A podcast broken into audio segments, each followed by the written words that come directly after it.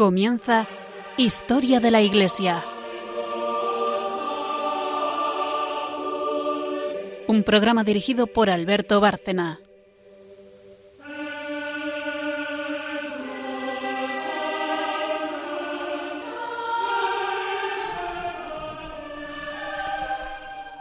Buenas noches oyentes de Radio María y de este programa, Historia de la Iglesia.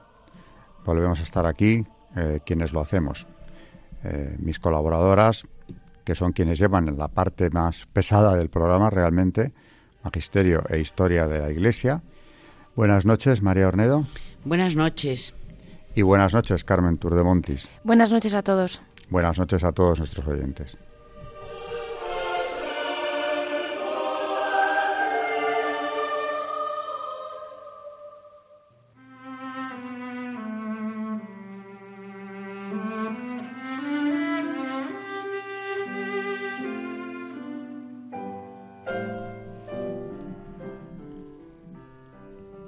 Hoy, siguiendo el esquema habitual en el programa, eh, empezaremos con una parte histórica en la que hablaremos de la caída del Imperio Austrohúngaro y lo que significó aquel suicidio de Europa que fue la Primera Guerra Mundial y sus consecuencias.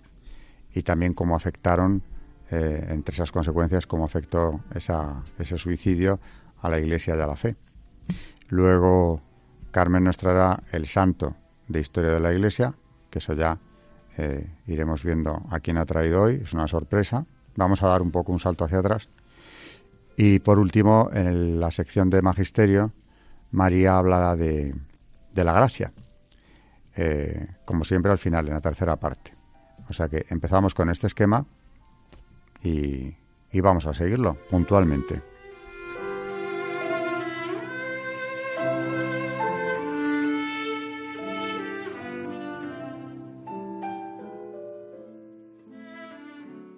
Decía ahora que eh, el año de 1914 es el inicio de la Primera Guerra Mundial y precisamente a las tres semanas de empezar este conflicto muere San Pío X, papa al que hemos dedicado los dos últimos programas eh, y nunca sería bastante porque solamente con su condena del modernismo tendríamos para varios más.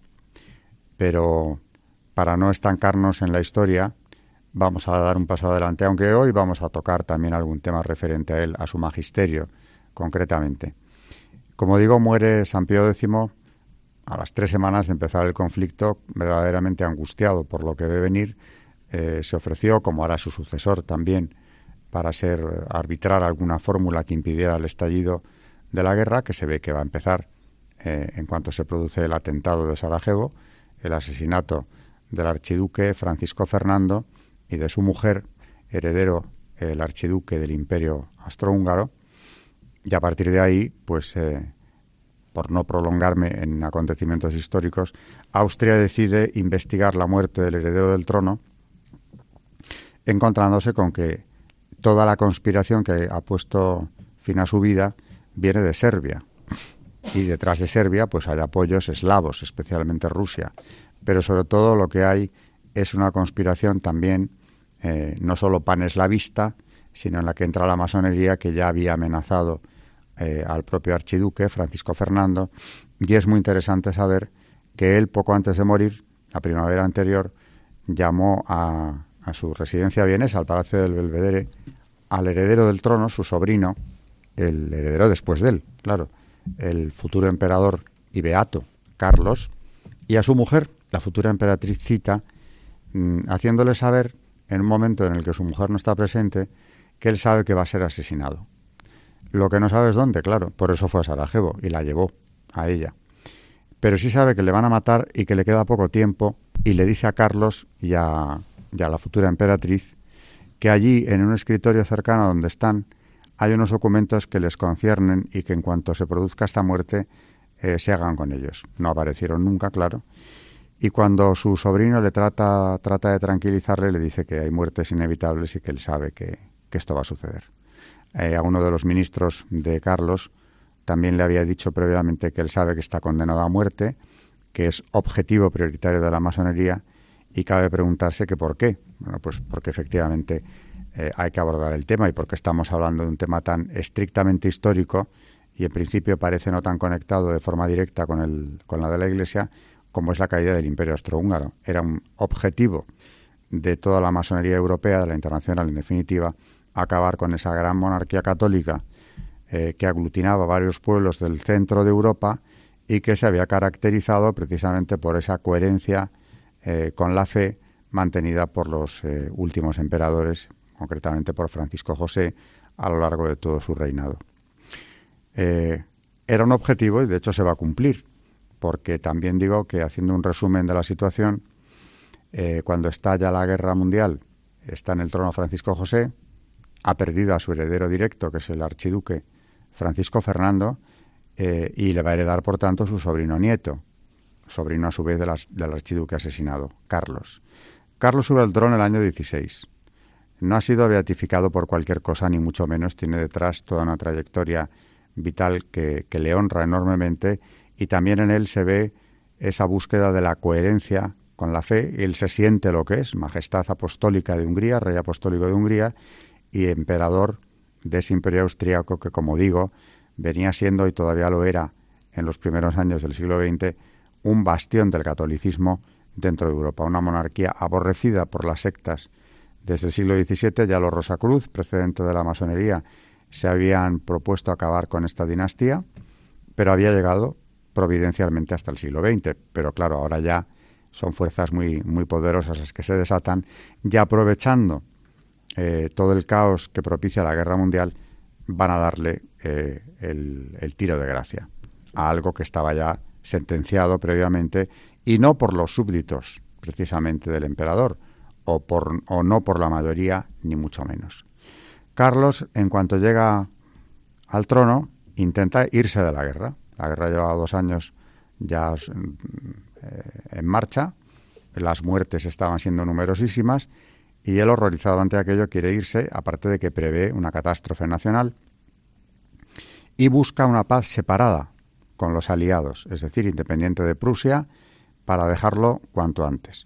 Y se le niega. No solo se le niega la paz separada, sino que además eh, los aliados, bueno, un grupo muy concreto de ellos, eh, levantan una serie de comités que buscan la independencia de sus respectivos pueblos, como por ejemplo el de los checos, organizan congresos, eh, como por ejemplo el de los pueblos oprimidos del Imperio Austrohúngaro de Austria-Hungría en Roma, en plena guerra mundial, y le dan mucho aire a este congreso como si hubiera un movimiento masivo de, de ciudadanos del imperio que quieren independizarse y quitarse de encima la tutela de los Habsburgo. ¿Quién estaba detrás? Principalmente no solo el presidente Wilson, y también el francés Clemenceau, caracterizado por su odio al catolicismo, sino el, el asistente principal, el ayudante, asesor principal del presidente americano, el coronel House, que es un personaje no tan conocido en la historia, aunque tuvo un papel determinante en todo este acontecimiento, que es un masón de la Master of Wisdom, una obediencia específicamente luciferina que crea, eh, al acabar la Primera Guerra Mundial, una de las principales organizaciones pantalla de la masonería hasta la fecha, el CFR norteamericano, y que también es él quien va a, en buena parte, diseñar el futuro político de Europa trazando las nuevas fronteras. Y por supuesto Wilson, y, y más House incluso quizá, tiene muy claro que este imperio debe desaparecer como sea. Por eso no se le da ninguna oportunidad al archiduque Carlos de pactar nada, ni de rendirse siquiera, ni de desaparecer del escenario de la guerra. Tampoco era partidario de una rendición Carlos, era partidario de una paz, de eh, negociar una paz separadamente y sacar a, sus pueblos de aquel, de aquel infierno. Pero como digo, no se le va a dar esa oportunidad eh, y ya en el exilio se le ofrece el ingresar en la masonería por dos veces, cosa que rechaza. La segunda vez le ofrecen incluso la recuperación del trono. De momento en Hungría y quizá más tarde incluso en Austria. Él, sin hacer ningún caso de esto, de, de iniciarse en esta secta, lo que hace es, sí, eh, intentar recuperar de momento el trono de Hungría, país eh, mayoritariamente monárquico que quiere la vuelta del rey. Pero allí se va a encontrar con que el regente Horthy, con el que había pactado que eh, pues exactamente fuera eso, regente de Hungría hasta, hasta su vuelta, cuando intenta tomar el poder, este regente le va a ir dando largas, le va a envolver en promesas que no piensa cumplir porque le ha tomado mucho gusto al puesto y no piensa marcharse, aparte de que ya ha tejido él sus alianzas nacionales e internacionales para no tener que hacerlo. Y Carlos, en el año 21, es decir, ya tres años después del final de la guerra, antes de que lo manden exiliado ya definitivamente a Madeira, donde va a morir, intenta recuperar el trono de Hungría con muy firmes apoyos. Pero sobre todo, algo que no es tan conocido, es que eh, el propio Papa, sucesor de San Pío X, Benedicto XV, le anima a que lo haga sabiendo las muy graves responsabilidades eh, o consecuencias nefastas que va a tener para Hungría y para todo Centro Europa eh, la política de estos países cuando el emperador haya sido definitivamente descartado. Y quien cuenta en buena parte lo que ocurrió, y esta intervención eh, del Papa en aquel suceso, fue la viuda de Carlos, que también está en proceso de beatificación, la emperatriz Cita, que lo cuenta años más tarde a, un biógrafo de su hijo, de Otto de Habsburgo, Ramón Pérez Maura, eh, que es muy interesante. El libro que ha publicado hace ya unos años sobre esa biografía, eh, como digo, es muy interesante porque recoge testimonios de la familia, concretamente de la viuda del beato emperador. Dice, según relato posterior de la emperatriz, en el otoño de 1921, un asistente muy próximo al pontífice, el padre Celestino, visitó al rey Carlos de Hungría con un mensaje del Santo Padre, que el rey no vacile en volver a Hungría. Poco después volvió otro hombre de confianza del Vaticano. Esta vez, por razones de seguridad, la entrevista fue en Neuchâtel. El mensaje no hay que vacilar más. La obediencia al Santo Padre fue el argumento decisivo. En cuanto a mí, yo seguí, por supuesto, al rey en el cumplimiento de esta peligrosa misión. Es decir, Benedicto XV mm, interviene y da el espaldarazo definitivo a aquella operación, que desde luego parecía complicada y acabó en un fracaso, que es lo que ya trae consigo la detención prácticamente del emperador y de la emperatriz y su exilio a Madeira en condiciones bastante precarias, despojados de todo su patrimonio en absoluto, viviendo a partir de entonces de la caridad prácticamente, de quien les quiera acoger, en este caso fue un propietario de la isla de Madeira que les cedió su casa, y así es como va a morir. Pero como dijo Cita, su, su viuda, eh, poco antes de morir decía que moría feliz porque se había cumplido la voluntad de Dios. Ese era el Beato Emperador y, como digo, no ha sido beatificado por casualidad. Se abría para Europa un momento caótico que traerá los totalitarismos del periodo de entreguerras, porque también tenemos que recordar que mientras eh, tiene lugar la Primera Guerra Mundial, en Rusia se produce la revolución, eh, en tres etapas, finalmente comunista, que establece allí el primero de los totalitarismos, que van a ser un poco el detonante y modelo de los otros. Ha desaparecido la Santa Rusia, la muy cristiana, ortodoxa Rusia, y ha sido sustituida por un Estado totalitario que va a condicionar toda la política europea en los próximos, iba a decir años, no, décadas. Eh, enemigos externos, enemigos internos. El otro día hablábamos de cómo la Iglesia se enfrentó a principios del siglo XX eh, y finales del XIX a ese movimiento modernista herético en distintos aspectos que fue condenado por San Pío X. Eh, San Pío X, en la encíclica Pachendi, de la que hablábamos el otro día, mm, denuncia toda la carga herética que hay en ese movimiento modernista, que era de católicos, que desde dentro aspiraban no a irse, sino a rehacer la Iglesia, reformarla en un sentido verdaderamente disolvente y contrario a la fe. Por eso escribe esta encíclica, Pachendi, y por eso también exige a los profesores eh, católicos ese juramento antimodernista que va en, buena parte a depurar el, mundo académico de estos, de estos, de este pensamiento modernista. Pero aparte de todos los errores del modernismo eh, que trajimos aquí en el último programa, es interesante de la encíclica Pachendi destacar la profesión de fe con la que concluye y que es también obra, por supuesto, del propio, del propio Papa. Yo abrazo y acepto firmemente todas y cada una de las cosas que han sido definidas, afirmadas y declaradas por el magisterio inerrante de la Iglesia, principalmente aquellos puntos de doctrina que directamente se oponen a los errores de la época presente.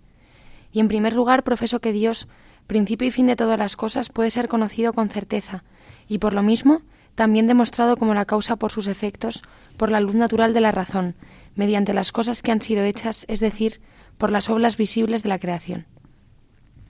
En segundo lugar, admito y reconozco como signos certísimos del origen divino de la religión cristiana los argumentos externos de la revelación, esto es, hechos divinos y en primer término los milagros y las profecías, y sostengo que son sobremanera acomodados a la inteligencia de todas las épocas y de los hombres, aun los de este tiempo. En tercer lugar, creo igualmente con la fe firme que la Iglesia guardiana y maestra de la palabra revelada fue próxima y directamente instituida por el mismo verdadero e histórico Cristo mientras vivía entre nosotros, y que fue edificada sobre Pedro, príncipe de la jerarquía apostólica, y sus sucesores para siempre. Cuarto, acepto sinceramente la doctrina de la fe transmitida hasta nosotros desde los apóstoles por medio de los padres ortodoxos siempre en el mismo sentido y en la misma sentencia, y por lo tanto de todo punto rechazo la invención herética de la evolución de los dogmas que pasarían de un sentido a otro diverso del que primero mantuvo la Iglesia. Igualmente condeno todo error por el que, al propósito divino, entregado a la esposa de Cristo y que por ella ha de ser fielmente custodiado, sustituye un invento filosófico o una creación de la conciencia humana lentamente formada por el esfuerzo de los hombres y que en adelante ha de perfeccionarse por progreso indefinido. Quinto, sostengo con toda certeza y sinceramente profeso que la fe no es un sentimiento ciego de la religión, que brota de los escondrijos de la subconsciencia bajo presión del corazón y la inclinación de la voluntad formada moralmente, sino un verdadero asentimiento del entendimiento a la verdad recibida por fuera, por oído, por el que creemos ser verdaderas las cosas que han sido dichas, atestiguadas y reveladas por el Dios personal, Creador y Señor nuestro, y lo creemos por la autoridad de Dios sumamente veraz. También me someto con la debida reverencia y de todo corazón me adhiero a las condenaciones, declaraciones y prescripciones, todas que se contienen en la carta encíclica Pascendi y en el decreto Lamentabili, particularmente en lo relativo a la que llaman historia de los dogmas. Asimismo, repruebo el error de los que afirman que la fe propuesta por la Iglesia puede repugnar a la historia y que los dogmas católicos, en el sentido en que ahora son entendidos, no pueden conciliarse con los auténticos orígenes de la religión cristiana. Condeno y rechazo también la sentencia de aquellos que dicen que el, cristiano erudito se reviste de doble personalidad, una de creyente y otra de historiador, como si fuera lícito al historiador sostener lo que contradice a la fe del creyente, o sentar premisas de las que se siga que los dogmas son falsos y dudosos, con tal de que éstos no se nieguen directamente. Repruebo, igualmente, el método de juzgar e interpretar la Sagrada Escritura, que sin tener en cuenta la tradición de la Iglesia, la analogía de la fe y las normas de la sede apostólica, sigue los delirios de los nacionalistas y abraza no menos libre que temerariamente la crítica del texto como regla única y suprema. Rechazo además la sentencia de aquellos que sostienen que quien enseña la historia de la teología o escribe sobre esas materias tiene que dejar antes de lado la opinión preconcebida, ora sobre el origen natural de la tradición católica, ora sobre la promesa divina de una ayuda para la conservación perenne de cada una de las verdades reveladas, y que además los escritos de cada uno de los padres han de interpretarse por solos los principios de la ciencia, excluida toda autoridad sagrada y con aquella libertad de juicio con que suelen investigarse cualesquiera monumentos profanos. De igual manera, finalmente me profeso totalmente ajeno al error por el que los modernistas sostienen que en la sagrada tradición no hay nada divino, o lo que es mucho peor, lo admiten en sentido panteístico, de suerte que ya no quede sino el hecho escueto y sencillo que ha de ponerse al nivel de los hechos comunes de la historia, a saber, unos hombres que por su industria, ingenio y diligencia continúan en las edades siguientes la escuela comenzada por Cristo y sus apóstoles.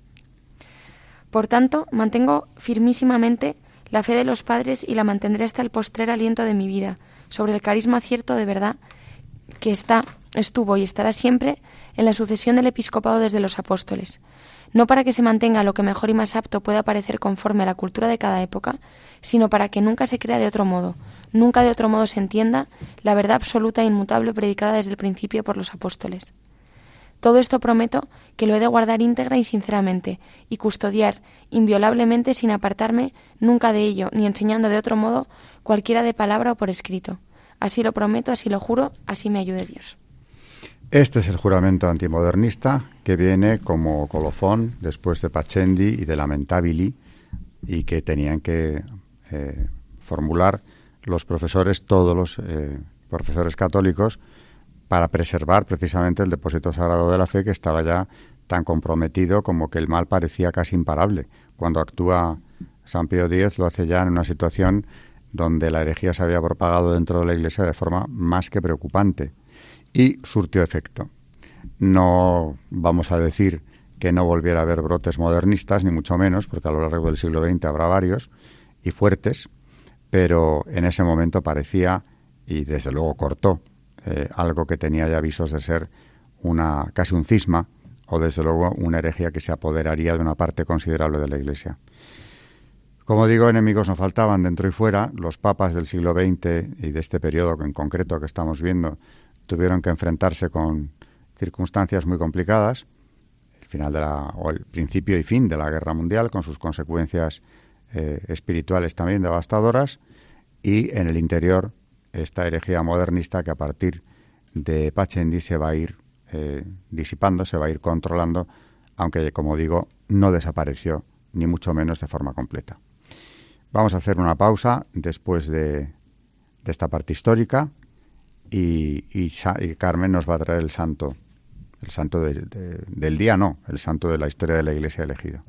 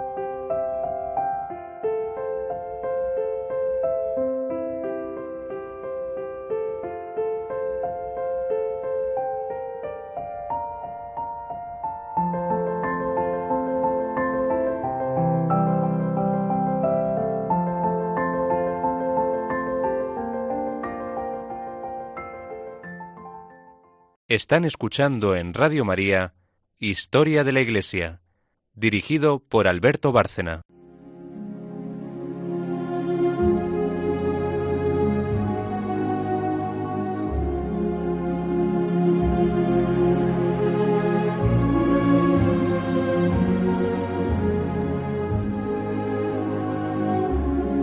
Santos en la historia de la Iglesia.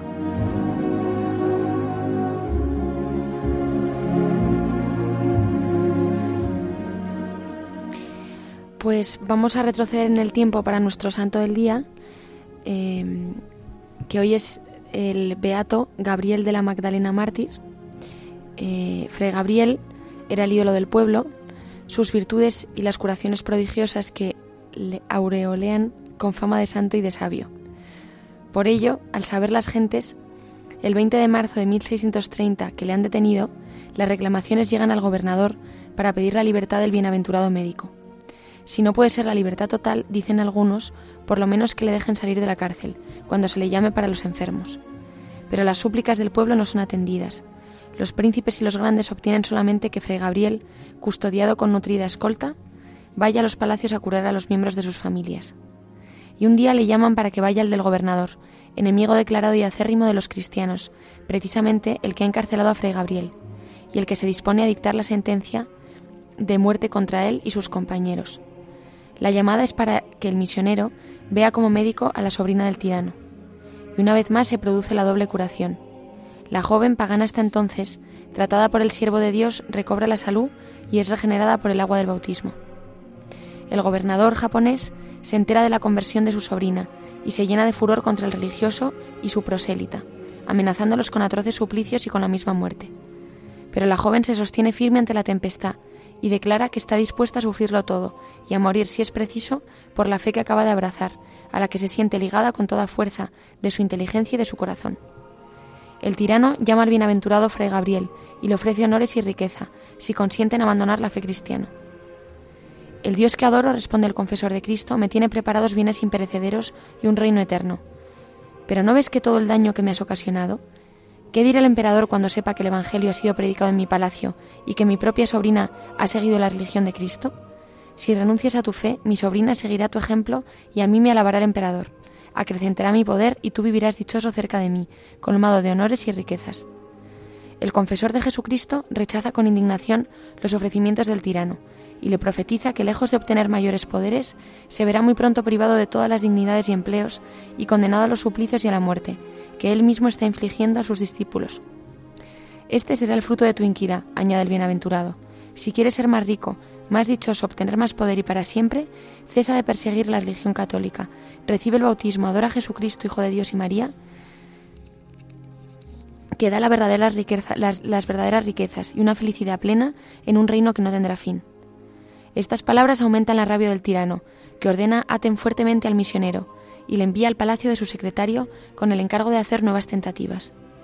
Este oficial aprecia mucho al bienaventurado porque muchos miembros de su familia le deben la salud y hace cuanto puede para que Fray Gabriel apostate, pero no obtiene de su amado médico sino la confesión firme y clara de Cristo Jesús.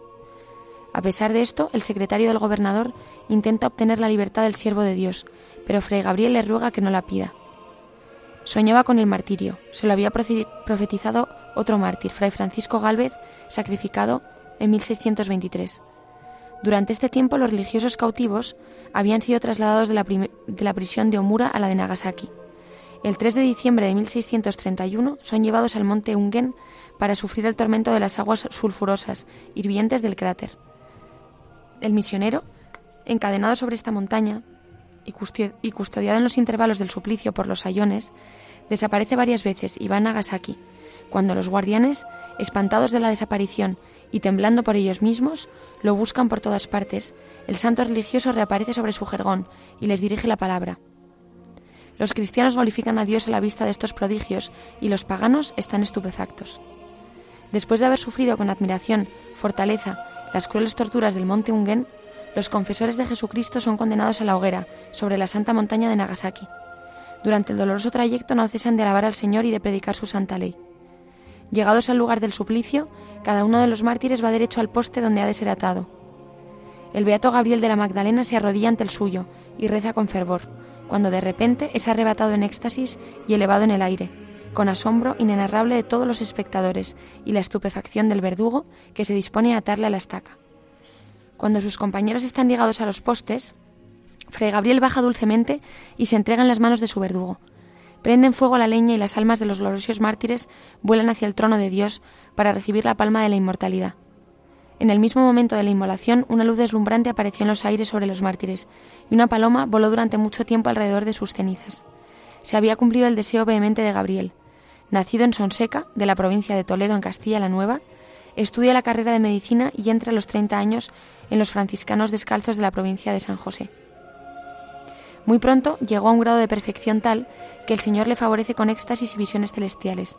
Portero, cocinero, enfermero y limosnero, todos los empleos los fue perfumando de su santidad.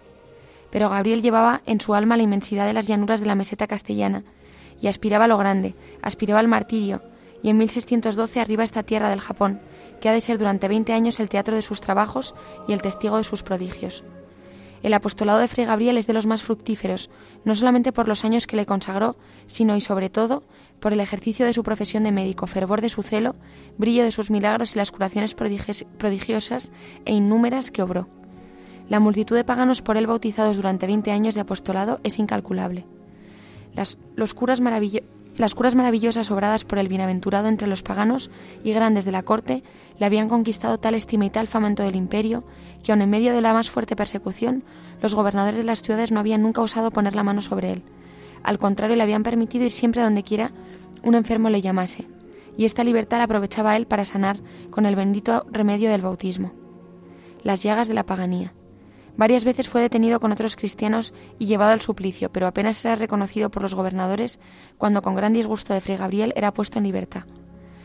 Adorando entonces los secretos designios de la providencia, continúa con nuevo celo su ministerio de caridad.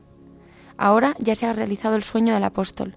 Allá en el Coliseo del Japón, como se ha llamado la montaña de Nagasaki, el hijo de Castilla iluminó por última vez con su cuerpo hecho llamas a la tierra japonesa, que tantas veces había alumbrado con su corazón encendido en el celo del amor de Dios. Pío IX beatificó a Fray Gabriel de la Magdalena en 1867.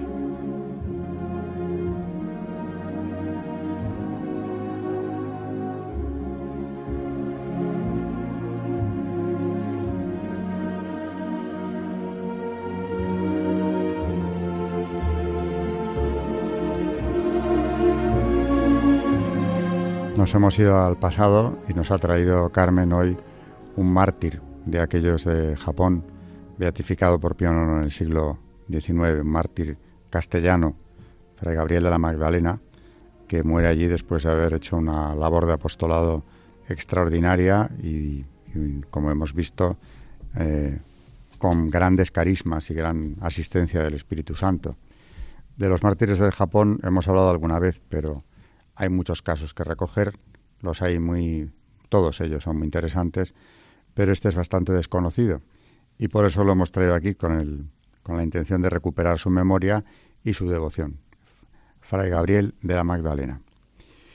Y entramos ya en la parte final del programa, donde vamos a hablar, como siempre hacemos, y dije al principio, de magisterio de la Iglesia. Y concretamente, con el catecismo en la mano y todo lo que María ha preparado, nos va a hablar de la gracia, la gracia santificante, eh, que es un tema, desde luego, inagotable.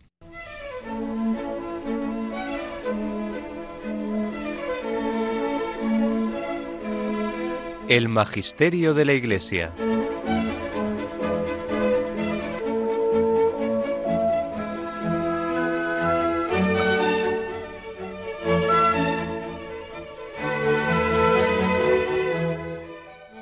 El Catecismo de la Iglesia sobre la gracia, en el punto 1996, dice así, Nuestra justificación es obra de la gracia de Dios. La gracia es el favor, el auxilio gratuito que Dios nos da para responder a su llamada, llegar a ser hijos de Dios. Juan 1, 12, 18. Y hijos adoptivos, Romanos 8, 14, 17. Partícipes de la naturaleza divina, de la vida eterna. Juan 17, 3. En el punto 1997 se dice, la gracia es una participación en la vida de Dios. Nos introduce en la intimidad de la vida trinitaria. Por el bautismo el cristiano participa de la gracia de Cristo, cabeza de su cuerpo. Como hijo adoptivo puede ahora llamar Padre a Dios, en unión con el Hijo único. Recibe la vida del Espíritu que le infunde la caridad y que forma la Iglesia. En el punto 1998 se dice, esta vocación a la vida eterna es sobrenatural. Depende enteramente de la iniciativa gratuita de Dios, porque sólo Él puede revelarse y darse a sí mismo. sobrepasa las capacidades de la inteligencia y las fuerzas de, de la voluntad humana, como las de toda la criatura. El punto 1999 se nos dice, la gracia de Cristo es el don gratuito que Dios nos hace de su vida infundida por el Espíritu Santo en nuestra alma, para sanarla del pecado y santificarla. Es la gracia santificante o divinizadora recibida en el bautismo. Es en nosotros la fuente de la obra de santificación. Juan 4, 14 y 7, 38, 39. Por tanto, el que está en Cristo es una nueva creación. Pasó lo viejo, todo es nuevo, y todo proviene de Dios que nos reconcilió consigo por Cristo. 2 Corintios 5, 17, 18. Antes de seguir con la explicación del catecismo sobre la gracia, he traído mm, una conferencia que dio el cardenal Mercier, que otras veces le hemos traído a este programa, este cardenal que estaba apasionado por sus sacerdotes, a los cuales les, mm, les preparaba, bueno, y no solo a, los a sus sacerdotes, sino también a niños, y bueno, era un, un personaje maravilloso, tiene un libro muy antiguo que se llama La vida interior, en la que se recogen sus pláticas a estos sacerdotes. Y yo me he ido a una conferencia que él dio hablando sobre la organización del orden de la gracia, en la cual eh, explica de una manera magistral, eh, sobre todo en la parte número dos de esta conferencia, eh, cómo es mm, la gracia de Dios y en qué consiste. En la segunda proposición dice, Dios se da a su criatura, el Padre da a su Hijo, el Hijo da en unión con su Padre el Espíritu del Padre y del Hijo, que es su común espíritu. Esta donación de la vida divina a la criatura es lo que caracteriza el orden sobrenatural. Y dice, mi razón me conduce a un, Dios a quien adoro en la majestad soberana de su substancia eterna. Mi fe me ha enseñado que Dios es amor. Deus caritas est. El remate de la vitalidad interna de Dios es el amor substancial que procede de la mutua dilección del Padre y del Hijo, el don que se hacen mutuamente de su substancia en un común suspiro de amor. Este don divino no es necesariamente comunicado a las criaturas, ad extra, afuera, como se expresan los teólogos. Dios permanece esencialmente libre haciendo el bien. Sin embargo, este bien le es comunicable. El don puede ser dado. El amor es expansivo. La difusión, o más bien la difusibilidad, es un atributo del bien. Así dice la teología, el bien es difusivo de sí mismo. ¿Qué es el amor? El amor dice San Francisco de Sales, es el movimiento, el impulso del corazón hacia el bien. El bien tiene atractivos que solicitan al corazón, le llaman y le inclinan.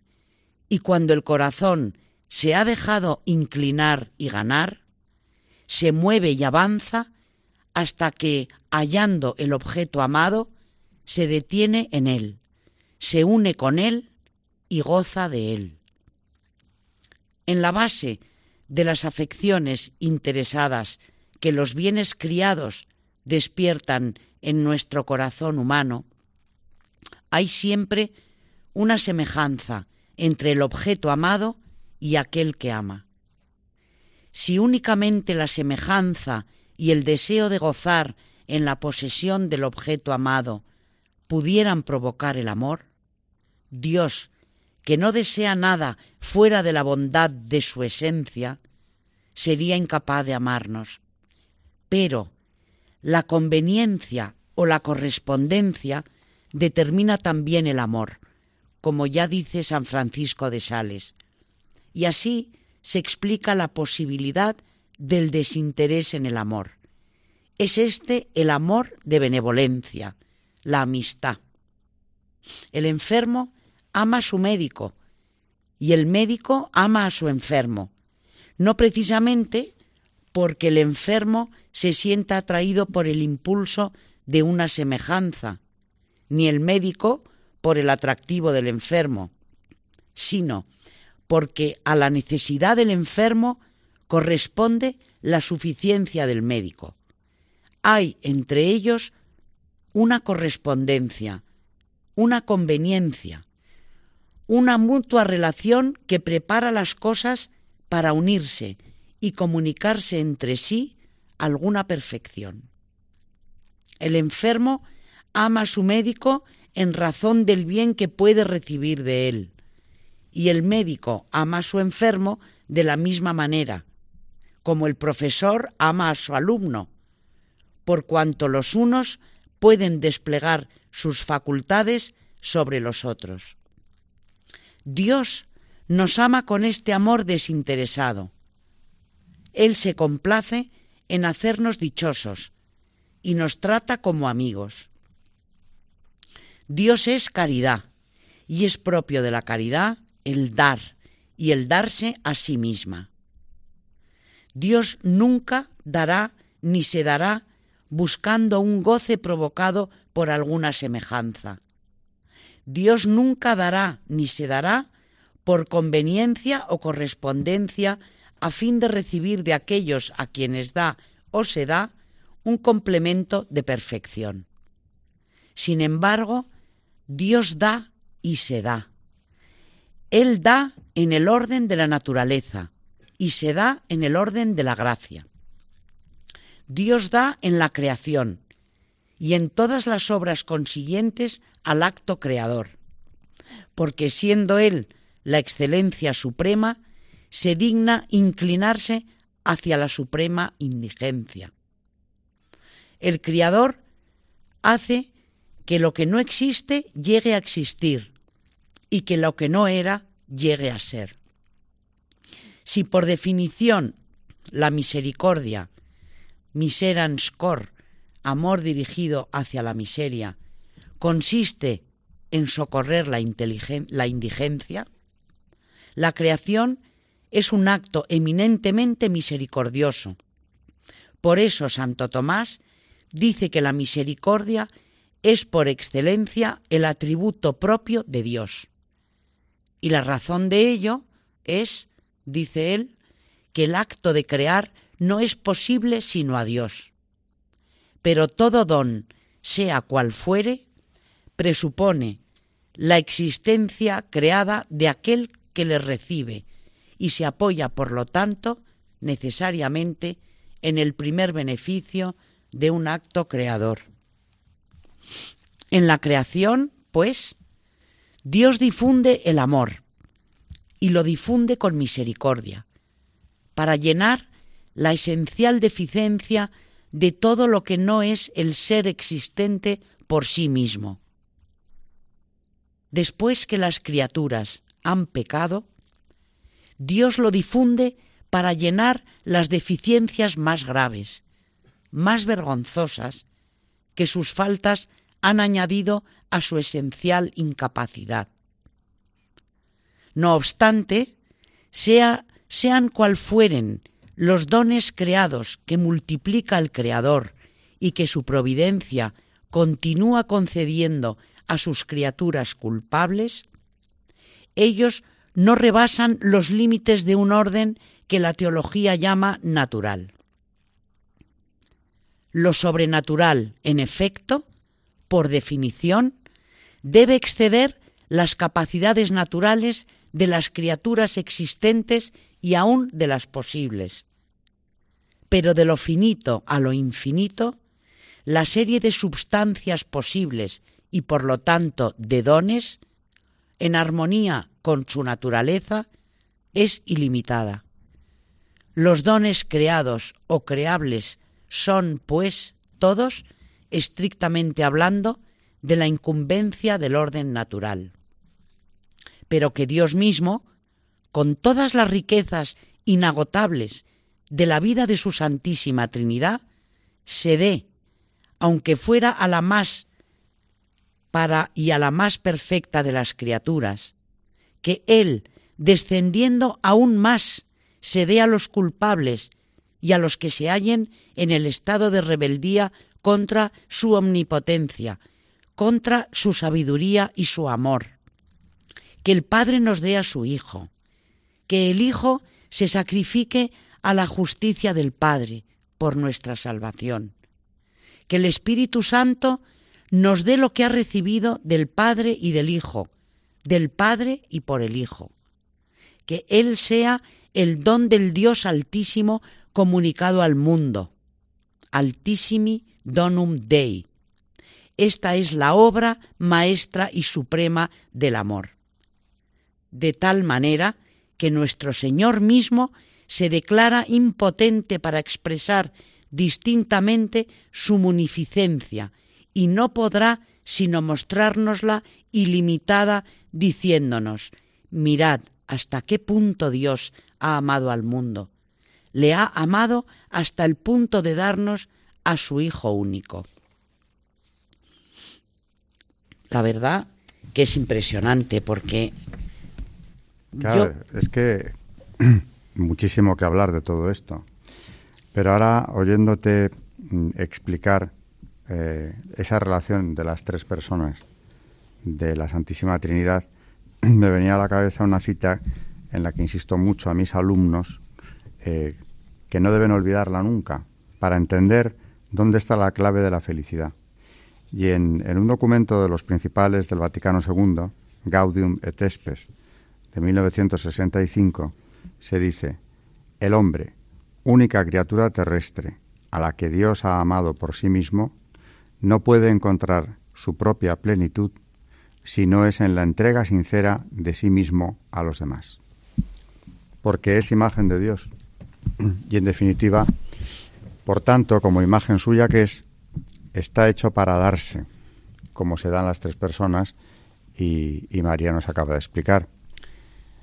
A mí me parece que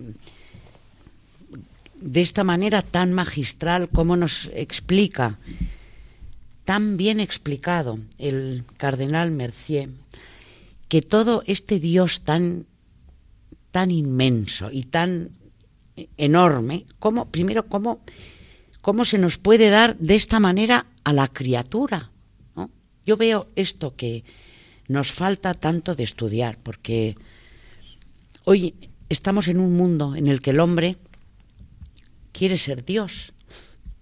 Y es que cuando yo leo estas cosas, digo, pero ¿cómo podemos ser tan pequeños y tan ignorantes? Porque este Dios tan, tan inmenso, que sí que Él es inmenso y que es el, el amor todo, este es el que se da a una criatura que somos nosotros. ¿Cómo no? Nos damos cuenta de nuestra indigencia y de que Él es el que nos ha creado, que tenemos un dueño, que nosotros no podemos ni hacer hijos, ni hacer todas estas cosas que pretende el hombre de hoy en día fabricar. No podemos hacer nada porque tenemos un creador, tenemos un padre que nos ha hecho, que nos ha hecho, como decía Alberto ahora, a su imagen y semejanza, y que nos ha creado hombre y mujer. Y que ahora nos pongamos los hombres a jugar a ser dioses. Yo creo que deberíamos de, de verdad, mm, bueno, pues ponernos en sus manos y aprender y leer las escrituras y leer la cantidad de cosas que están escritas mm, de, de, de, tantos, de tanto tiempo atrás y que tanto nos enseñan. Por ejemplo, esta obra de, del, cardenal Mercier, ¿no? Por ejemplo.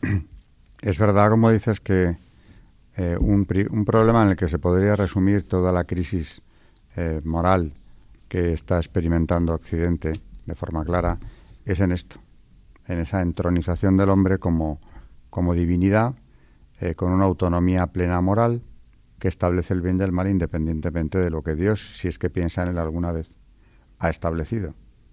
Me refiero, claro, a toda esa corriente más que relativista, porque como me decía un amigo no hace mucho, el relativismo eh, estableció su dictadura, pero ha sido ya un puente hacia una etapa nueva, que es la inversión del orden natural. Y eso ha venido de la mano del endiosamiento del hombre. Cuando se cree, bueno, pero esto es tan antiguo como, como que está en el Génesis, ¿no? El árbol de la ciencia del bien y del mal. Vamos a hacer una, una nueva pausa antes de ir ya al final del programa.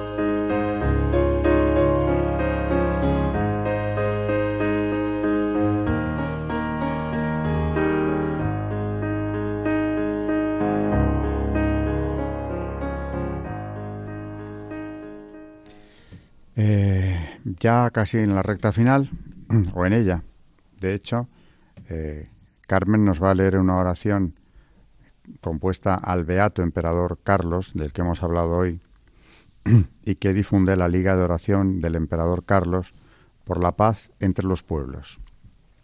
Dice, oh bienaventurado Emperador Carlos, aceptaste la carga de tus funciones y todas las pruebas de tu vida como una gracia de Dios, a quien remitiste todos tus pensamientos, decisiones y acciones entre las manos de la Santísima Trinidad.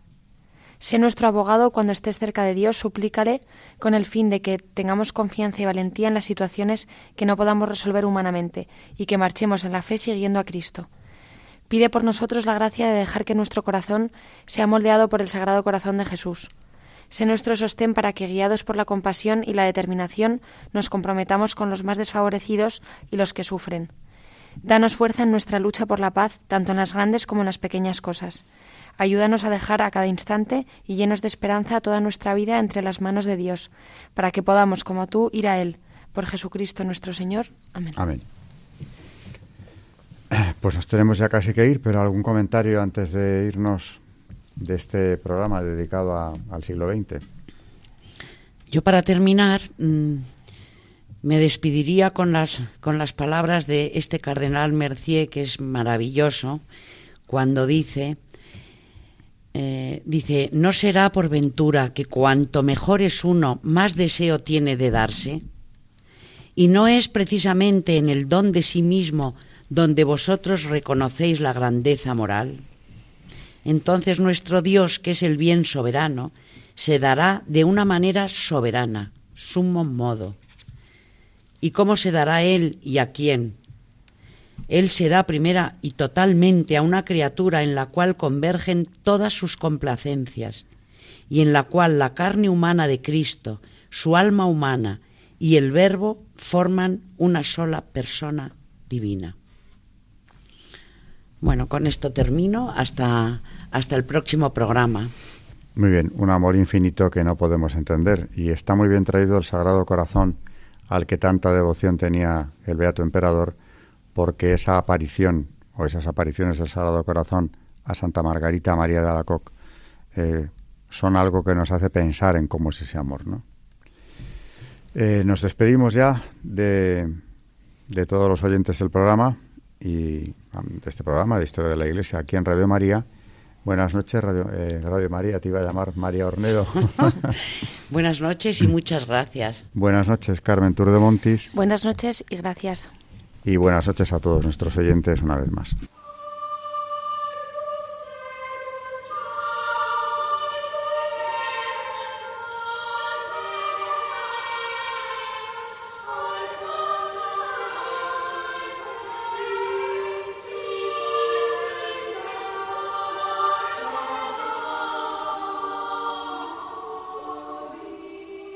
Han escuchado Historia de la Iglesia, un espacio dirigido por Alberto Bárcena.